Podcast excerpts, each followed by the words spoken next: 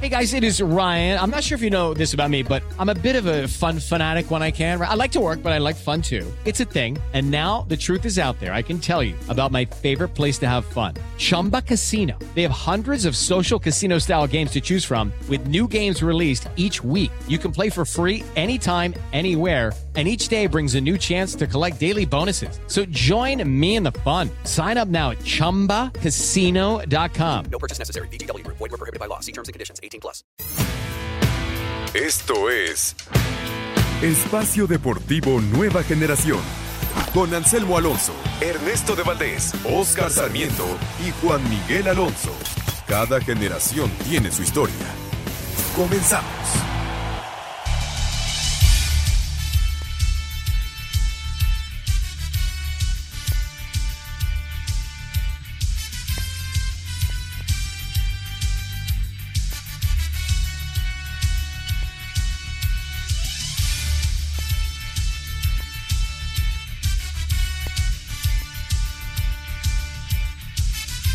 Amigos, amigos, ¿cómo están? Bienvenidos. Esto es Espacio Deportivo Nueva Generación de Grupo Asir para toda la República Mexicana. Como todos los domingos, junto a Juan Miguel Alonso, Oscar Sarmiento, su servidor Ernesto de Valdés, trabajamos bajo la producción de Mauro Núñez, los controles de Julio Vázquez, para hablar durante una hora de lo más destacado en el mundo deportivo de esta semana lo sucedido en la jornada 7 de la E-Liga MX BBVA. ¿Qué está pasando en el fútbol internacional? Ya lo estaremos platicando. El tenis con el US Open, la Fórmula 1 y mucho, mucho más. Recordándoles que en la medida de lo posible hay que quedarse en casa y hay que atender a lo que nos diga salubridad para que pase lo antes posible este tema del coronavirus. Pero bueno, tenemos mucho que platicar. Y antes, antes de comenzar, te saludo con muchísimo gusto. Juan Miguel Alonso, ¿cómo estás? ¿Qué tal Ernesto, amigos que nos acompañan? Un gusto de estar con ustedes un domingo más. Otra semanita en confinamiento, como dice Ernesto, hay que hacerle caso a las medidas de prevención que indica la Secretaría de Salud. Y bueno, activos con la jornada número 7, ya estaremos platicando acerca de la reacción de Pacerini en esa derrota del Cruz Azul, que junto con Juárez es el único equipo que no conoce la victoria en lo que va el torneo. Ay, me parece que Querétaro tampoco ha ganado, pero sí ha empatado. Correcto, no ve la suya el Cruz Azul, una realidad distinta a la que está viviendo en la Liga MX, en el fútbol real. Oscarito Sarmiento, ¿cómo estás, Oscar? ¿Qué tal, amigos? Este, Juan, Ernesto, muy buenas tardes. Eh, bien, pues aquí siguiendo las medidas pertinentes que nos hace la gente de salud y todo eso desde casita, cuidándonos como debe de ser. Correcto, y arrancamos justamente con la jornada 7 de esta E-Liga MX BBVA. Con lo sucedido, León, que ya está en la punta con 17 puntos. Eh, el Nick Killer ya se está haciendo famoso, este Nico Sosa. Qué buen jugador es el Nick Killer, Juan. Sí, al parecer Sosa es de los favoritos ¿eh? para, para ganar este torneo. El León se mantiene en la punta y de hecho creo que es el equipo con más goles y en goleo va de número uno, ¿eh? Son 27 goles ya a favor para el León, solo 10 en contra. Eh, el tema de Pumas, Oscar, empezaron ganando los tres partidos y después han perdido los otros cuatro. Sí, me parece que Pumas, como lo mencionas, empezó bien, pero casualmente, como lo hace en el torneo, a mediados de torneo, después de esa famosa jornada 4 o 5, empieza el declive de los Pumas. Y lo de Cruz Azul es para llamar la atención. Qué chistoso, ¿no, Oscar? Qué chistoso, porque como bien dices, normalmente Pumas arranca muy bien los torneos hablando del fútbol eh, real y ahora en la liga virtual arrancaron con estas tres eh, victorias y, se les está cayendo el equipo. Qué chistoso, ¿no? Sí, por supuesto, está, está, está, está cómico porque pues es como una copia lo que vemos en el fútbol real y en el virtual. Así es. Y el América, Juan, el América con Nico Benedetti no pudo con Monterrey, que tiene sin lugar a dudas uno de los mejores jugadores de esta liga virtual en Eric Cantú. Cuatro por uno le pegaron al América. Sí, nada más le metieron cuatro a, Benedetti, pero al final sale Benedetti diciendo que fue un resultado ahí un poco, este, bueno, que, que, no, que no refleja lo que realmente pasó en el partido yo vi el juego, sí, sí estuvo equilibrado, solo que este Eric Cantú, todas las jugadas que genera, las, las termina y, y, Benedetti sí generó jugadas de gol, solo que no, no, se, le, no se le hizo concretar el gol. Y también de llamar la atención el, el paso del Puebla, ¿no? Que empezó siendo uno de los fenómenos de esta E-Liga y ahora Santiago Ormeño ya cumple su segunda derrota consecutiva, pero yo creo que tiene madera para recuperarse, ¿no? Creo que ha sido un, todo un personaje durante esta liga. ¿Todavía, ¿Todavía le crees, Juan? Ya le están pidiendo que, que deje la liga Ormeño. Dicen que, que, que, era una mentira, que se le acabó el poncha a Santiago Ormeño. ¿Todavía le crees tú? Sí, por supuesto, Ernesto. Sí, ahora sí que incondicional, incondicional con el ormeñismo. Yo sí le creo al Puebla. Amigos, amigos, dice aquí Mauriño. Oye, Oscar, y por último, eh, hoy domingo, eh, por la tarde, San Luis le pegó 5-3 al Querétaro. Carlos Gutiérrez, que también juega muy bien. Tigres con Venegas. Este Venegas que a mitad de semana le pegó al Mudo Aguirre a Santos, que se armó una polémica. ¿Tú cómo viste ese partido? ¿Crees que, que en serio haya algún tema por ahí eh, raro con, con, este, este partido entre Francisco Venegas de Tigres y el Mudo Aguirre. Venegas que venía de perder 6-0 contra el Atlas y el Mudo Aguirre que venía de ganar 6-0 su partido, aunque Venegas hoy nos demostró que es en serio que está jugando muy bien, ¿no? No, yo no, yo, yo no creo que esté algo raro ni arreglado, no, no, no. Realmente son partidos que están muy transparentes. Eh, hemos visto resultados muy, muy altos, bajos. Eh, por ejemplo, ayer, el, como, como decía Juan, el del América, eh, parejo, pero también hay que, hay que aceptar. Eh, Ochoa, ¿cuántas sacó? También. O sea, son partidos muy emocionantes que nos estamos divirtiendo, es una realidad. Eh, estamos, repito, estamos conociendo esas facetas del jugador profesional eh, cómo conviven un poquito en su día a día, es algo hermoso, hombre. Incluso lo, lo vimos el, el, día jueves, el día del niño, cómo con, con, sus hijos, todo, cómo es la actividad día a día. Está padre, la verdad, está en Liga 10 puntos, la verdad, sorprende, gusta y hasta hace reír. Totalmente de acuerdo, nos estamos divirtiendo y se está pasando el tiempo, bueno, un poco más a gusto con esta E-Liga MX y por último las Chivas con Fernando Beltrán 2 por 0 ante los Cholos, parece que las Chivas ya encontraron a su representante para esta E-Liga MX BBVA y justamente vamos a ir con los resultados y las reacciones después de esta jornada 7. Resultados de la jornada 7 de la I-Liga MX con Octavio Rivero en los controles. Santos derrotó tres goles a uno a los Bravos de Juárez y a Marco Canales. Por su parte, Toluca y Diego Rosales le pegaron 2 a 1 al Puebla y a Santiago Ormeño. Atlas y Jairo Torres superaron 3 a 0 al Pachuca y Cristian Sousa. Morelia con Luis Ángel Malagón en los controles venció 4 a 3 a los Pumas y a Juan Pablo Vigón. León y Nicolás Sosa golearon 5 a 1 al Necaxa y a Kevin Mercado, mientras que Monterrey le pegó 4 goles a 1 al América. Eric Cantú, representante representante de los Rayados, señaló. Ha sido complicado, fallé mucho, Ochoa estuvo muy atento y pues hay que estar más concentrados para ser más contundentes. Por las Águilas, Nicolás Benedetti fue su representante. Carlos Gutiérrez y el Atlético de San Luis superaron 5 a 3 al Querétaro y a Jaime Gómez. Tigres le pegó 3 a 1 a Cruz Azul, que continúa sin ganar. Habla Francisco Venegas, representante de los felinos. Bien, la verdad que, que muy nervioso, pero bueno, tuve la suerte de que cuando llegué metí gol y gracias a Dios otra vez tres puntos que se vienen para Monterrey. Lucas Pacerini fue el representante por la máquina. Finalmente Guadalajara con Fernando Beltrán en la consola derrotaron 2 a 0 al Tijuana y a Leandro González a Sir Deportes Gabriel Ayala. Eric Cantón, el control de la consola en su calidad de local, condujo a Rayados a la zona de calificación en el fútbol virtual de la E-Liga MX al golear por 4 a 1 al América, representado por Nicolás Benedetti, autor del único gol visitante. Cantú tuvo la habilidad de hacer que Rogelio Funes Mori metiera gol tempranero en el minuto 7 y aunque les empató Benedetti en el 23, el juvenil impulsó más goles al 66 de Avilés Hurtado, 2 a 1. Jansen en el 81 para el 3-1. De nuevo impulsó a Hurtado para el definitivo 4 a 1 al terminar el juego virtual. El Monterrey está en el sitio 5 con 13 puntos y en la imaginaria visitará al Toluca el próximo miércoles. Tocará al Mochis Cárdenas tratar de fortalecerlos desde Monterrey. Informó para CIR Deportes Felipe Guerra García.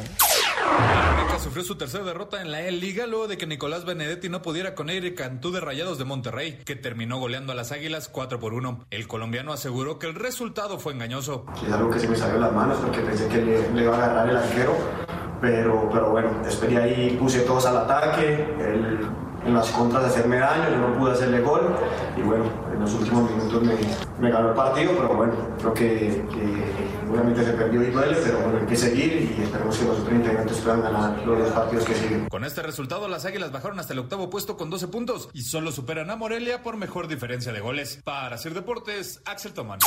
Francisco Venegas en los controles nuevamente dio a Tigres la segunda victoria en la E-Liga al golear por 3 a 1 a Lucas Pacerini, quien no pudo cortar la mala racha del Cruz Azul. Venegas dirigió a Edu Vargas para el 1-0 y el doblete de Ener Valencia para el 3-0 que aún y que Pacerini cortó con gol de Orbelín Pineda, Tigres ganó 3-1. Francisco Venegas manda un mensaje de aliento a su compañero Julián Quiñones. Quiero mandarle un saludo a mi amigo Julián Quiñones, está atravesando una situación muy complicada, decirle que estoy con él, que, que le mando un fuerte abrazo a él y a su pareja, que Dios los siga bendiciendo. Julián recién reveló que su esposa Ana Gabriela perdió al bebé que estaban esperando. Desde Monterrey, informó para decir Deportes Felipe Guerra García. Muchas gracias a todos nuestros compañeros. Un fuerte abrazo a Luis Quiñones y su señora por la pérdida de su bebé. Ánimo y que venga, vengan eh, cosas mejores. Después de siete jornadas, Oscar, ¿a quién ves campeón? Ah, yo creo que León, León es el mejor equipo que está jugando hoy la. La verdad, León está apretando bien y muy sólido, muy sólido. No por nada es el equipo con más goles, está en, el, en, en- en la zona más alta, ¿Tú, Juan? ¿no?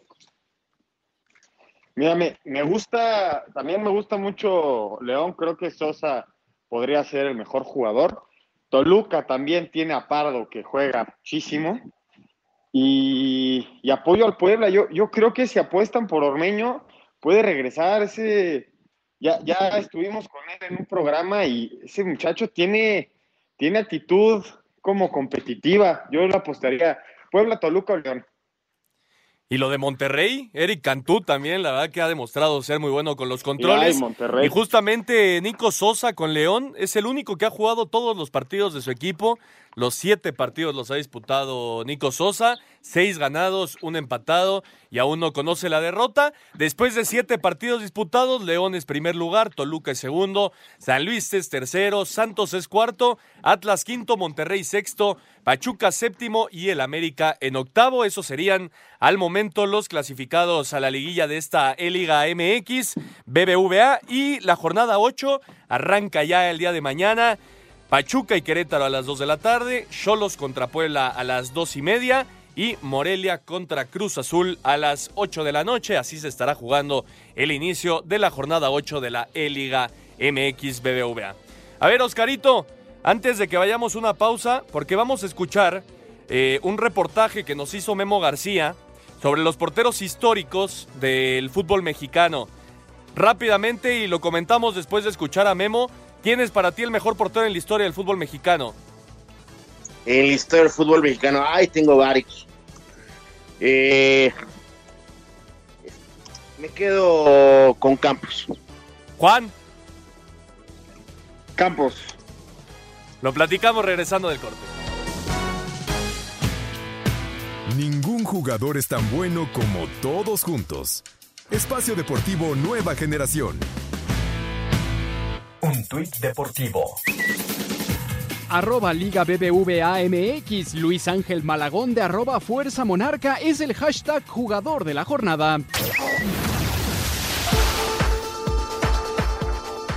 Los porteros pueden ser los héroes de un juego por sus atajadas evitando goles o los villanos porque un error suyo puede marcar la diferencia en un encuentro. En la Liga MX hemos tenido jugadores muy significativos en distintas épocas y con diferentes estilos que incluso les ha permitido ser ídolos en sus clubs o en la selección nacional. Uno de los pioneros fue don Antonio Latota Carvajal, quien era un arquero muy sobrio y seguro bajo los tres postes, primero en el Club España y después en su querido León. Su consistencia y calidad le permitió jugar en cinco Copas del Mundo. En los 70s y proveniente de Argentina llegó para Cruz Azul Miguel Marín. Sus extraordinarios reflejos le ganaron el mote del gato, aunque sus espectaculares vuelos también lo apodaron como Superman. En los 80s, otro argentino, Héctor Miguel Celada, hizo época con el América, ganando varios títulos. Celada se destacaba por su carácter y su manera de atajar. Pablo Larios Iwasaki, conocido como el portero de la selva, al iniciar su carrera con el Zacatepec, cobró fama con el Cruz Azul. En el Mundial de México 86, paralizó el corazón de más de uno con sus acrobáticos vuelos que en ocasiones le hacían cometer errores. Larios aceptó en su momento que su estilo ponía a temblar a los aficionados.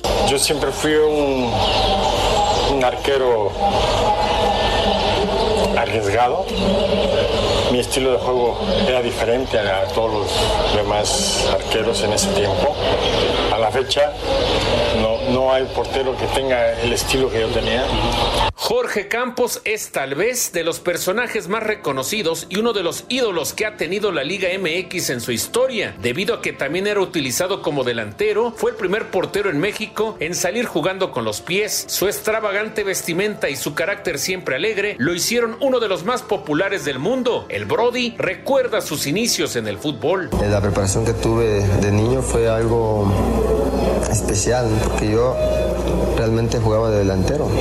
Jugaba mucho de delantero, entrenaba de portero, jugaba a veces en un equipo de portero, pero la mayor de las veces pues en el colegio, en el barrio, ahí con mis amigos, de delantero. Osvaldo Sánchez fue uno de los más completos que ha tenido la liga, sobre todo con las chivas. Buenos reflejos, seguro en el juego aéreo y se defendía con el manejo del balón. Ángel David Comiso, debido a su enorme estatura, era muy seguro, con liderazgo y carácter en los equipos en los que jugó. Guillermo Ochoa, desde muy joven, demostró que tenía talento para brillar como arquero. Es el único guardameta mexicano que ha jugado en el extranjero. Son recordadas sus grandes atajadas en los mundiales de Brasil y Rusia. Sus reflejos, su agilidad y su capacidad de reacción lo han convertido en un referente del fútbol actual. Los arqueros, tan importantes en una escuadra de fútbol, pero poco reconocidos en muchas ocasiones. Para Sir Deportes, Memo García.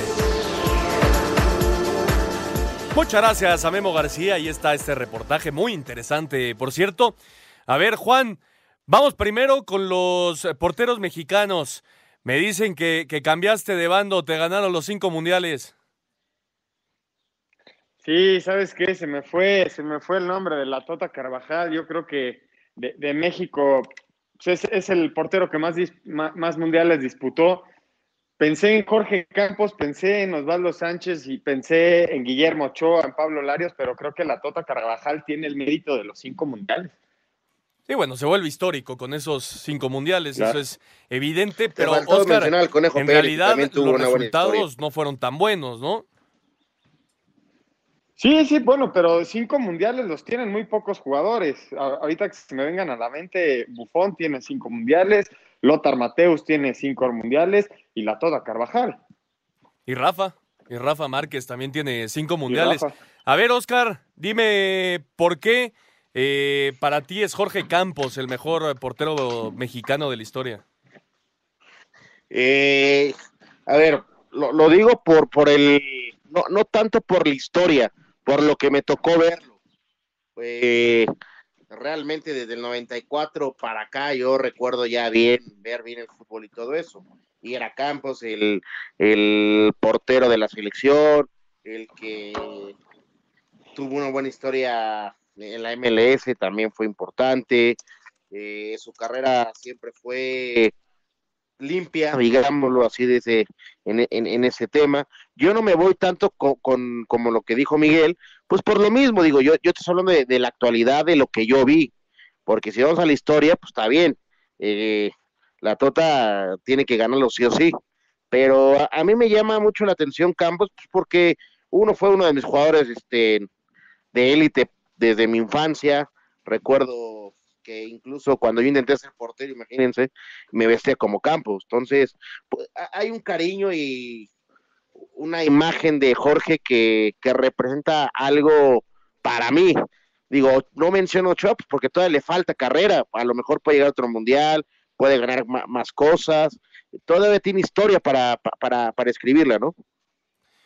Yo creo que, hablando de la actualidad, como bien dices, porque sí, la Tota Carvajal es históricamente el mejor portero por esos cinco mundiales y por lo que representó para el fútbol mexicano, pero yo sí pongo en la conversación a Guillermo Ochoa el romper, Juan, la barrera de, del extranjero, ser el primer portero en jugar en Europa los cuatro mundiales en los que ha estado, aunque nada más ha participado en dos, obviamente con ese 2010 en donde Javier Aguirre decide utilizar al Conejo Pérez, cuando todos esperábamos que Guillermo Ochoa fuera ya el titular de la, de la selección mexicana, yo sí ya pongo a Guillermo Ochoa en la conversación por el mejor eh, portero en la historia del fútbol mexicano, no sé cómo lo veas tú.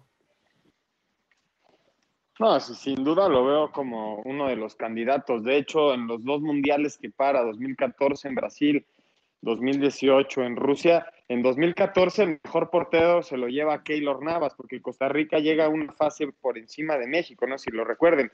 De no haber sido Keylor Navas el héroe de la película de Costa Rica, Guillermo Ochoa hubiera podido ganar el mejor portero de, de esa justa. Entonces creo que sí tiene los méritos deportivos, pero en cuanto a un récord de cinco mundiales, creo que no se puede obviar esa situación. Es, un legado de constancia, aunque haya recibido muchísimos más goles que los, que los que recibió Ochoa. Creo que llegar a cinco mundiales no es coincidencia y creo que es un legado que plantó desde el primer mundial que, que participó en Uruguay, la Tota Carvajal, hasta Inglaterra. Así es, así es. A ver, Oscar, ahora el mejor portero en la historia de la Liga MX. Ochoa, dijo. No, dijo que podría, no, pero nunca firmó. ¿Ti? Ah, tú, Ernesto, vas con Ochoa, ¿no? No, yo, yo en, la Liga MX me quedo sin lugar a dudas con el Superman Marín. Está bien, está bien, está bien. Mauro te va a estar dando aplausos, pero bueno.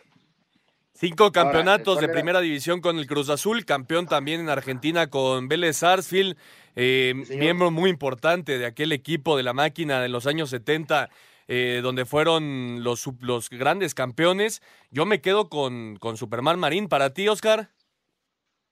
Yo insisto con, con Ochoa, yo sigo con, perdón, con, con Jorge Campos, yo sigo con Campos. Con lo que hizo con Pumas. Pumas, con selección, incluso con Cruz Azul también cosas importantes, con Atlante, con el Galaxy, la MLS, tuvo una buena historia. Campos gana la Confederaciones en el 99 con la selección. Sí, señor, sí, señor. Para ti, ¿quién es el mejor portero en la historia de la liga, Juan? De la Liga MX, no lo vi y Mauro va a estar muy contento. Creo que coincido contigo. Ernesto. Creo que es de los mejores extranjeros que ha llegado a nuestra liga y, sin duda el mejor portero que ha tenido esta liga, Superman Marín. Pues sí, creo que coincidimos en que Miguel, el Superman Marín es posiblemente el mejor portero en la historia de la Liga MX. Un, un, tema muy interesante para platicar este de los porteros, una posición que por momentos no es tan respetada como se debería y que, que se necesitan pantalones para pararse abajo de esos tres postes.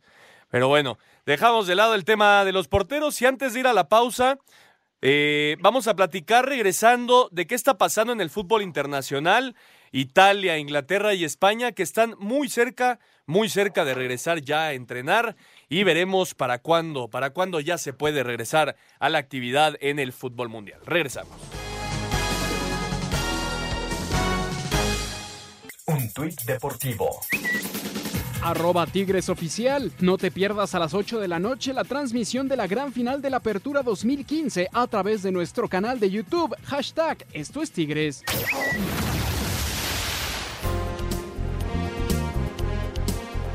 A partir de este lunes, los deportistas de las ligas profesionales de España podrán desarrollar entrenamientos básicos en sus centros de trabajo, pero de manera individual. Así lo dijo el presidente del gobierno, Pedro Sánchez, quien añadió que serán las propias ligas y federaciones las que decidan cuándo se reanudarán sus torneos, incluyendo en el fútbol. En esta fase cero también se levantan las restricciones para el deporte profesional y en consecuencia los deportistas profesionales y de alto nivel también podrán realizar entrenamientos individuales en espacios al aire libre sin límite de tiempo y siempre dentro de la provincia en la que vivan. En relación con, eh, con el fútbol, eh, ya sabe que yo soy más de baloncesto que de fútbol, pero evidentemente esperemos que pronto serán eh, las ligas, las federaciones que lo decidan. Nosotros hemos ya empezado a, a permitir esos entrenamientos individuales de los deportes en equipo y esperemos que sea cuanto antes, aunque evidentemente lo veremos antes por televisión que, que en los estadios, me temo, ¿no? Asir Deportes Gabriel Ayala.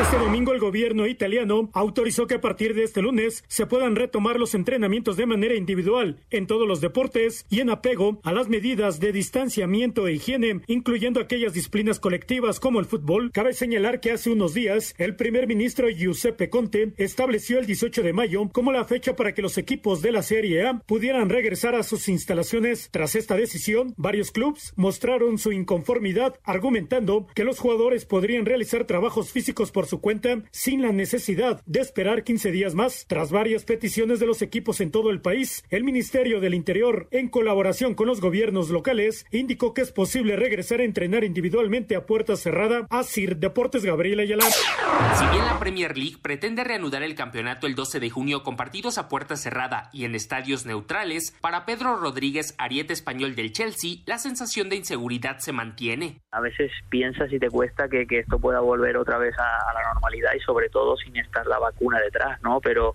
eh, nosotros, como te digo, estamos esperando pues nuevas noticias y esperemos que podamos eh, volver a la normalidad, aunque no sabemos cómo va a afectar eso eh, otra vez la vuelta a la competición, digamos. Entonces, bueno, creo que al final eh, y van saliendo cada día noticias nuevas que no sabes muy bien ni, ni cómo va a ser, ni qué decir, ni, ni cómo, ni lo que va a pasar, ¿no? Entonces es complicado saber hablar, hablar ahora, ¿no? Y, y, y dar una respuesta, porque como te digo, es muy difícil de, de, de calibrar, ¿no? Así Deportes, Edgar Flores.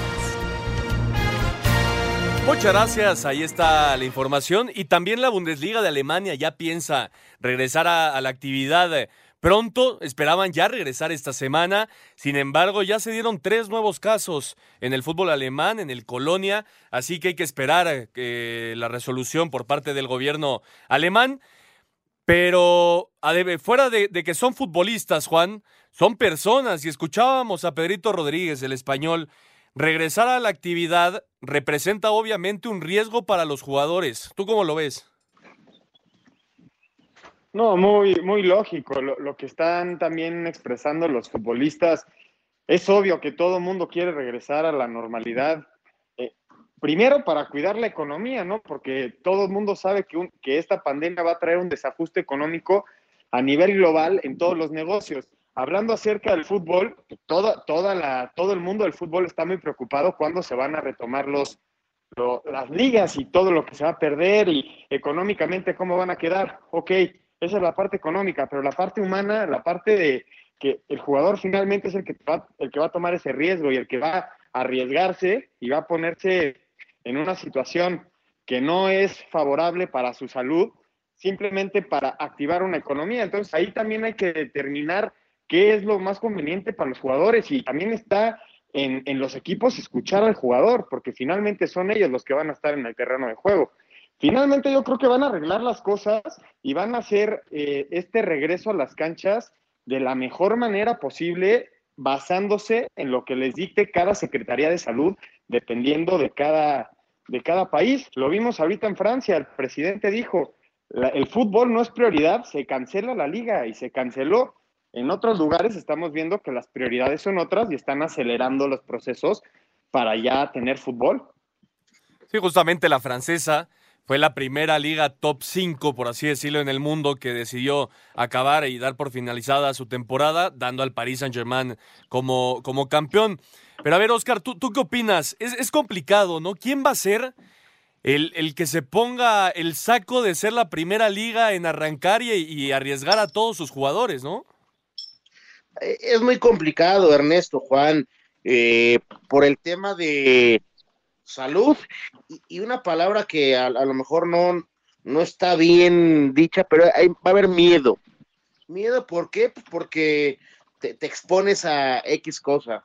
Eh, los vuelos, los viajes, eh, concentraciones, eh, esto, lo otro, es convivir y salir de, de- una rutina que, que- hoy se tiene con cuidados específicos. A lo mejor te pongo un ejemplo, Madrid, vamos al fútbol español, Madrid, a lo mejor Madrid va mejorando, pero si te vas a, digamos, a Barcelona, y, ahí es tan difícil la, la situación de todo esto, es exponerte, eh, y el jugador eh, convive con su familia, eh, son temas muy difíciles y, y ahorita, ahorita te hablo de la liga española, la italiana, la inglesa, incluso hasta la, la mexicana, digo, un, el, el viaje a- de México a Tijuana son, ¿qué te gusta? ¿Tres horas? De aquí a, Can- a Cancún son dos horas, es un decir, ¿eh? Pero es, son vuelos, es convivi- convivir con el tema de aeropuerto, eh, son varias cosas y sí, yo creo que hay miedo, hay miedo y, y eso es un tema eh, difícil. Yo quiero saber cuándo vamos a levantar, sí, se pueden eh, especular muchas formas de regresos paulatinos, pero realmente, ¿cómo lo vamos a tomar? ¿Se podrá reparar el tiempo perdido para terminar un torneo o se tiene que, que ver de otra manera cómo terminar o suspenderlo? Ya lo dijimos, la, la Liga Francesa ya la suspendió. Sí, nuevos formatos, nuevos formatos. eh, se habló inclusive de que en Inglaterra se podía hacer un estilo liguilla para definir al campeón. Pero entonces el Liverpool, ¿cómo lo va a tomar si estaba a cuatro puntos de ser campeón? ¿no? Es, es ahí el tema donde está muy complicado y obviamente todas las ligas van a ir avanzando conforme a lo que vaya diciendo eh, las autoridades de cada país. Pero vamos a poner eh, un panorama en el que se tenga que cancelar todas las ligas, Juan. Tendrías que dar campeón a eh, Liverpool en Inglaterra, a la Juventus en Italia, al Barcelona eh, en España, al Bayern Múnich en, Alemania. ¿Así lo tendrían que, definir? Pues mira, ba- ba- basándome en lo que ya pasó, lo que estamos viendo es que cada liga está tomando las decisiones por cuenta propia. No hay una decisión generalizada que los primeros lugares van a ser este, los campeones designados, ¿no? También to- todas las ligas tienen diferentes fechas de inicio.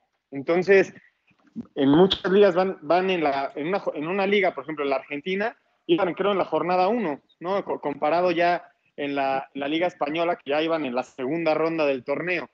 Entonces yo, yo creo que cada liga debe de tener dentro de su reglamento qué se hace en este tipo de situaciones, porque definir a un campeón a la mitad del torneo sin, sin haberlo terminado, yo creo que no es justo, porque simplemente no se terminó la competencia.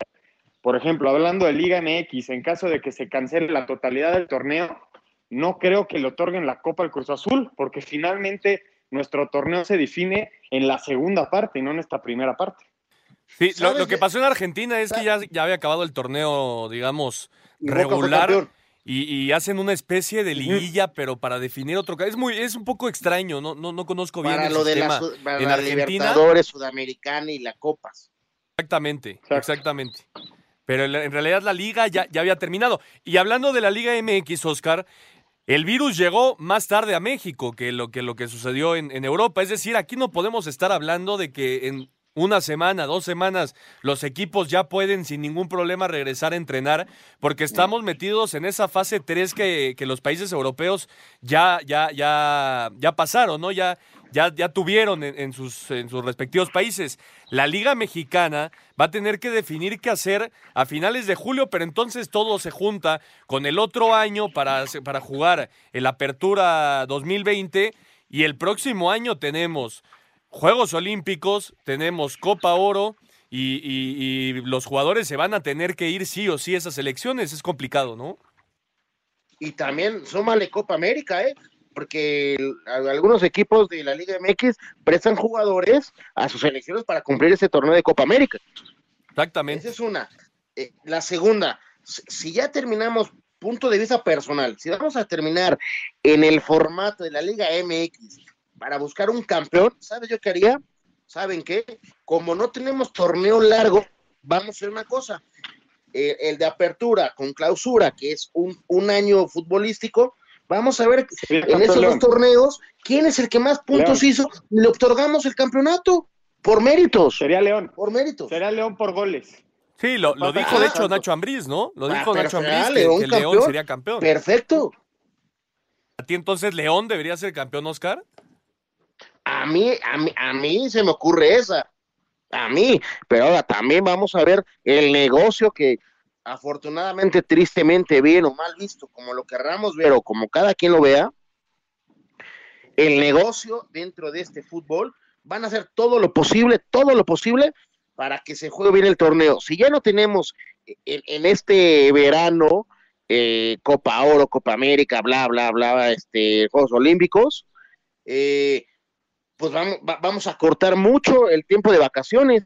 Incluso, a ver, recordemos, en diciembre ah, hubieron equipos que tuvieron nueve días de vacaciones.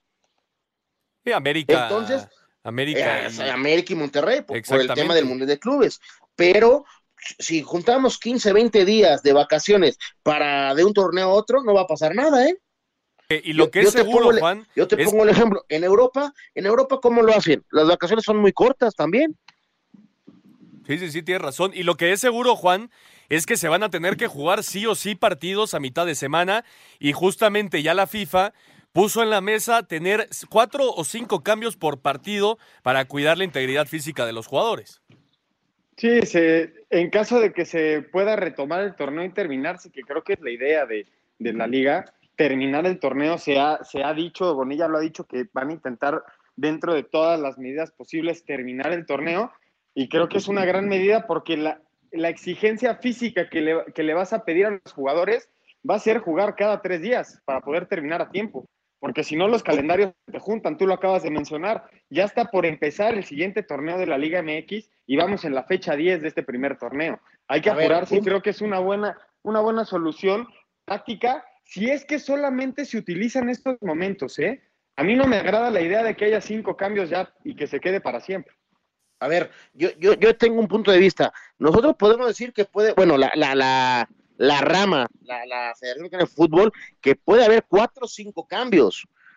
Recordemos, eh, partidos amistosos te los permiten. Partidos oficiales, por reglamento de la FIFA, no se permite más que tres sustituciones. Ya es un tema de pedir permiso a la FIFA.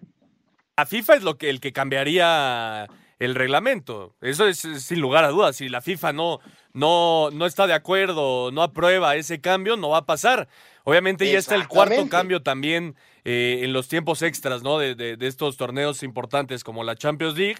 Pero yo estoy de acuerdo. Creo que sería una, una buena solución en caso de que se pueda regresar a la actividad en este año futbolístico para poder jugar partidos eh, continuamente y que los jugadores puedan estar físicamente a tono y sobre todo evitar, evitar lesiones. Pero bueno, ya, ya veremos, ya veremos qué pasa con los torneos de fútbol a nivel mundial, veremos cuándo se puede reanudar ya la actividad y dejamos de lado el tema de fútbol para meternos en otros deportes. Vamos con este reportaje de Memo García y la Liga Coreana de Béisbol que ya arranca su actividad, la segunda en el mundo.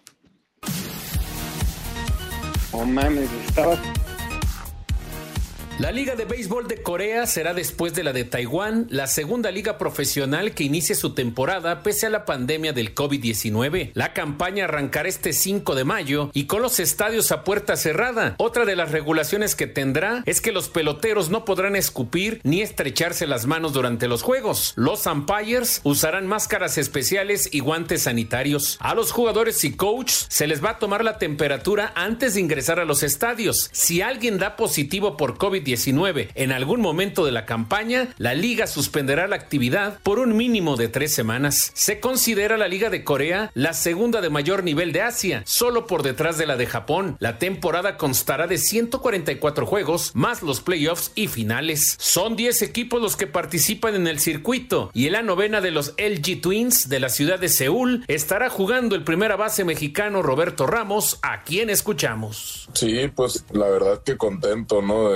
De haber tomado la decisión que se tomó eh, sin saber ¿no? de, de, la situación, de cómo iba a pasar y contento de, de poder eh, jugar béisbol, ¿no? Yo creo que eh, pues es una oportunidad buena, como comentas, no, no mucha gente tiene la oportunidad ahorita de, de jugar, eh, la situación con, con este virus pues ha sido un poquito complicada y pues gracias a Dios aquí parece que las cosas están mejorando, ¿no? Al grado de que pues vamos a empezar actividades de, de béisbol y, y eso es, eso es lo más importante. Para Sir Deportes, Memo García. Un árbitro divide opiniones. Algunos se acuerdan de su padre y otros de su madre. Espacio de... Un tuit deportivo. Arroba F Deportes. Ni el coronavirus amenaza el trono del béisbol en Nicaragua. En Managua la distancia social no es regla y en el interior multitudes viven los partidos.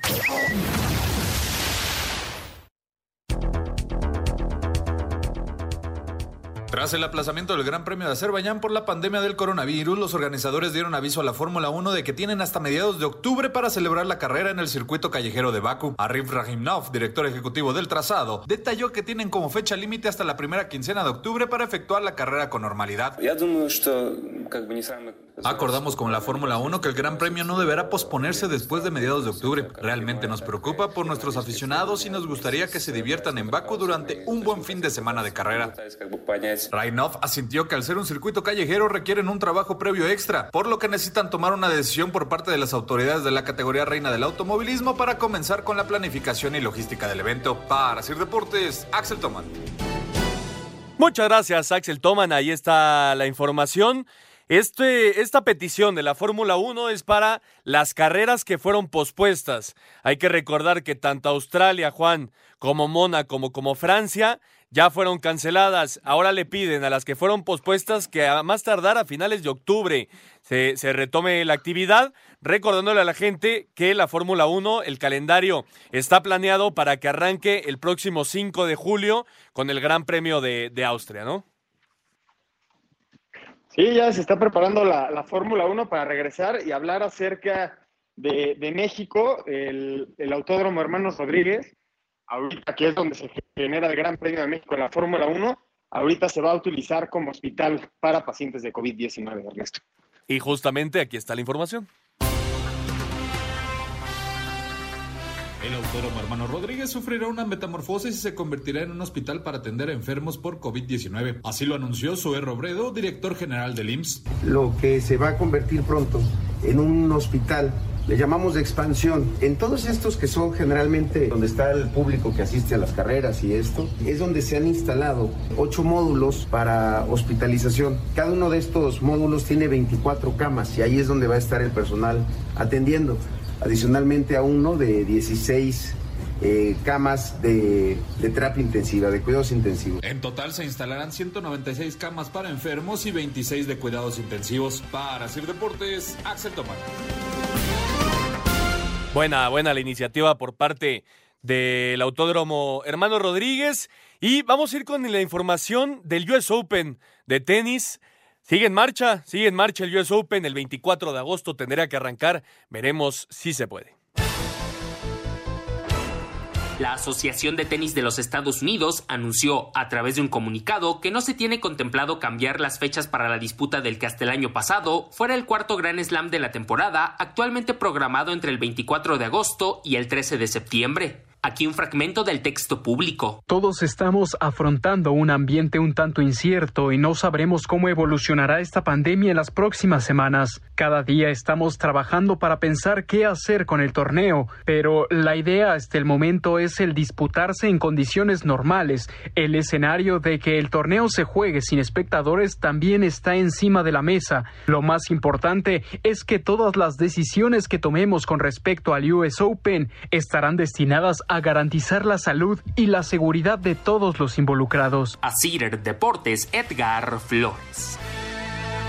Muchas gracias, Edgar Flores. Ahí está la información del US Open. ¿Cómo ves, Juan? ¿Tú crees que se pueda llevar a cabo un torneo tan importante como lo es el US Open, uno de los cuatro grandes del tenis, el 24 de agosto? Tienen hasta junio, mediados de junio, para tomar la decisión sobre el futuro del torneo. Pues mira, el US Open se lleva a cabo en Nueva York, ¿no, Ernesto? ¿Peor lugar? Fue un, fue una de las zonas más afectadas de Estados Unidos, pero si lo están llevando a cabo y hay dinero de por medio, no dudo que lo logren sacar, ¿eh? Es complicado. ¿Tú, tú cómo lo ves, Oscar? Tomando en cuenta, como bien dice Juan, que eh, la, la, zona de Nueva York, eh, sobre todo Manhattan, fue una de las más afectadas o es una de las más afectadas del que hoy por hoy es el país con más infectados en el mundo, como es Estados Unidos. De aquí al 24 de agosto, llevar a cabo un torneo con la relevancia que tiene, como es, lo es el US Open, ¿lo ves probable? No, yo no lo veo probable, por supuesto que no está probable. E, es un tema muy, muy difícil, como lo mencionas. Es, es una de las ciudades más este, contaminadas con este, con este virus pues sí, veremos, veremos si al final se puede llevar a cabo o no el US Open 2020 del 24 al 13, de 24 de agosto al 13 de septiembre, está estipulado que arranque este torneo del US Open. Y en la Fórmula 1, regresando a la Fórmula 1, Esteban Gutiérrez, el mexicano, terminó quinto en el Gran Premio Virtual de Interlagos.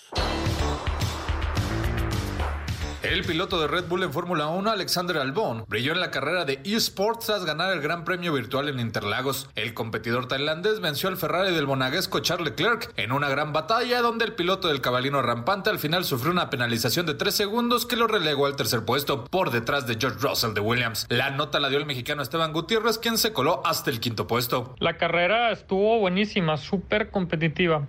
Fue una carrera donde la prioridad era recuperar posiciones, lo fuimos logrando, gutipases por todos lados hasta que me encontré con mi coequipero y estuvimos peleando prácticamente toda la carrera, vuelta tras vuelta. La próxima semana los pilotos volverán a los simuladores para el Gran Premio de España. Para Sir Deportes, Axel Tomán. Muchas gracias, Axel Toman. Ahí está la información bueno que Esteban Gutiérrez esté participando en estas eh, carreras virtuales de la Fórmula 1. Me parece que es una buena forma de irse metiendo de nueva cuenta al máximo circuito de, en cuanto a automóviles se refiere en el mundo. Y ya, escuchábamos hace rato lo, la, liga coreana que ya regresa el próximo 5 de mayo. ¿Qué está pasando en el béisbol mexicano? Por el momento no hay ninguna resolución, al igual que, que el fútbol en, en nuestro país. Lo que sí es que hay constante comunicación entre la Liga Mexicana de Béisbol y la Liga Mexicana del Pacífico. Se podrían llegar a, empalmar y tendrían que tomar una decisión de cómo, cómo arreglar esto. Yo creo que la decisión más sensata sería reducir ambos calendarios para que los dos no pierdan por completo su temporada. Y en la MLB, en los Estados Unidos, ¿cómo ves esta iniciativa, Juan? En vez de jugar con las divisiones que se tienen normalmente, hacer tres divisiones regionales para que los equipos tengan que viajar por uh, ya sea autobús o coche y no utilizar eh, aviones con los equipos que estén cerca de su región en los Estados Unidos. Creo que cuida la integridad de los jugadores. Justamente lo platicábamos con los, con los futbolistas que empiezan a decir que se van a tomar riesgos. Creo que están tomando en cuenta esos riesgos que sufren los futbolistas y de alguna manera la urgencia te va a hacer acomodar el torneo extemporáneamente. Pues sí, pues sí, se espera que arranque a mediados más o menos de, de, julio. A mí también me parece que es una, una medida lógica para que se pueda jugar al béisbol. Ya habíamos platicado aquí eh, otra de las opciones, que es llevar a todos los equipos a la zona de, de Phoenix para jugar en Arizona, en el estadio Chase Field de los d y 20 estadios que se usan ahí para la pretemporada. Pero bueno, Veremos, veremos qué sucede con las grandes ligas y con el béisbol en general en el mundo. Y nos manda Mario Santiago este tema de Andy Dalton. Dalton que fue cortado por los bengalíes de, Cincinnati después de que tomaran en el primer pick global del draft 2020 a Joe Burrow, el coreback de LSU. Cortan a Andy Dalton y ahora Dalton va a jugar con Dallas y nos pregunta cómo vemos este tema de Dalton y, y, Dak Prescott. El tema con Dak Prescott es que su último año, él no ha querido firmar una extensión. Eh, ya le, ya le han ofrecido los, Cowboys una extensión de contrato, no, han, no la ha tomado eh, de, eh, Dak Prescott, perdón. Él quiere ganar más dinero, quiere ser de hecho el mejor pasador, eh, el mejor pagado de la liga y por lo tanto Jerry Jones ahora le trae a una competencia que me parece que, que sí le va a poner mucha presión como lo es Andy Dalton, un, buen, core, un buen coreback, el ex eh, bengalí de Cincinnati. Pero bueno, veremos, veremos cuál es la, decisión del nuevo coach Mike McCarthy, obviamente del señor Jones. Pero me parece que eh, al principio de la temporada va a ser Dak Prescott el titular, pero sí con mucha más presión de la que había tenido en los últimos años con Andy Dalton detrás de él. Vamos a ir al 5 en 1 para terminar. Cinco noticias en un minuto. Tras la jornada 7 de la I-League MX, León es líder con 19 puntos. El autódromo de los hermanos Rodríguez en la Ciudad de México será habilitado como hospital para atender a pacientes contagiados por COVID-19. El mediocampista mexicano de Cruz Azul, Elías Hernández, fue detenido por la policía cuando viajaba de León hacia la Ciudad de México. El seleccionador nacional de Países Bajos, Ronald Koeman, fue trasladado en ambulancia a un hospital de Ámsterdam por un problema cardíaco. Los futbolistas del Atlético de Madrid se someterán este miércoles a los test del COVID-19 y comenzarán la primera fase de entrenamientos individuales cuando conozcan los resultados. Muchas gracias, Mauriño. Ahí está el 5 en 1 para terminar. Pues esta semana, Oscarito, nos seguiremos divirtiendo con la E-Liga MX BBVA, con todos estos torneos virtuales que se están llevando a cabo. Por cierto, ya va a arrancar eh, un home run derby de la Liga Mexicana de Béisbol, utilizando equipos, bueno, jugadores de, grandes ligas para poder jugar en, el videojuego de MLB The Show. Eh, disfrutar de estos, de estos juegos, que es lo único que nos queda por el momento, Oscarito. Exactamente, disfrutar. Y recuerden, llevan 50 días sin fútbol profesional. 50 días, se dice fácil, Juan, pero la verdad que, la hemos sufrido, ¿no? ¿Sabes qué? Yo no tanto, estoy viendo The Last Dance, voy al tiro con los capítulos, mañana salen otros dos de Michael Jordan y la serie del Barcelona, que está buenísima. Sí, Match Day, también está muy buena. Hoy salen los dos capítulos de, de Last Dance, la serie de los Bulls de Michael Jordan, y mañana salen justamente en la plataforma de Netflix. Está muy buena, sí, recomendar a todos los que les guste el deporte, tanto la eh, serie de Last Dance de Michael Jordan como la de Match Day del Barcelona. Nos vamos, Oscarito. Vámonos, buena semana y por favor a cuidarnos. La semana más importante. Nos vamos, Juan. Buenas noches, Ernesto. Cuídense todos y sigan las instrucciones de la Secretaría de Salud, por favor. Muy buenas noches, nos escuchamos el próximo domingo. Béisbol, americano, atletismo todos tienen un final. Termina Espacio Deportivo Nueva Generación. Escucha a Anselmo Alonso, Ernesto de Valdés, Oscar Sarmiento y Juan Miguel Alonso. Cada domingo de 7 a 8 de la noche por 88.9 Noticias. Información que sirve. Tráfico y clima cada 15 minutos.